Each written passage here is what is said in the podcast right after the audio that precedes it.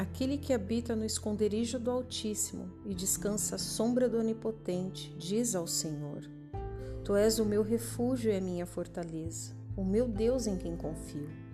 Pois ele te livrará do laço do passarinheiro e da peste perniciosa. Ele o cobrirá com as suas penas e sobre as suas asas você estará seguro. A sua verdade é proteção e escudo. Você não terá medo do terror noturno, nem da flecha que voa de dia, nem da peste que se propaga nas trevas, nem da mortandade que assola ao meio-dia.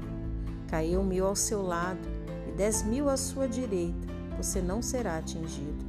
Somente com os seus olhos você contemplará e verá o castigo dos ímpios. Você disse: O Senhor é o meu refúgio.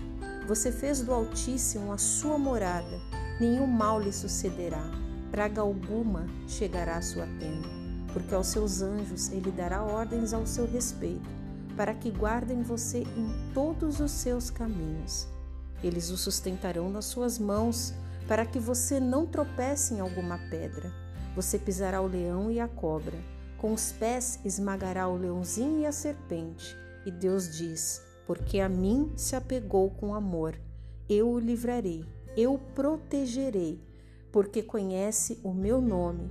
Ele me invocará e eu lhe responderei na sua angústia, eu estarei com ele. Eu o livrarei e o glorificarei. Vou saciá-lo com longevidade e lhe mostrarei a minha salvação. Este é o Salmo 91, que diz que aquele que habita no seu esconderijo, no esconderijo do Deus Altíssimo, ele sempre diz que o Senhor é a sua fortaleza, o Deus a quem ele confia. Ele te cobre debaixo de suas asas, aonde é um lugar seguro para que possamos descansar. Diz que afastará de nós todo medo e que todas as coisas ruins que provavelmente vier a te cercar, você não será atingido. Você diz que o Senhor ele é o seu refúgio. Então faça a sua morada juntamente ao Senhor. Ele dará ordens aos seus anjos ao seu respeito, para te fazer guardar todos os teus caminhos. Ele há de sustentar para que você não tropece. E ele diz que porque você se apegou com ele em amor, ele vai te livrar e te proteger, porque ele conhece o seu nome. O Senhor nos conhece desde o ventre de nossa mãe.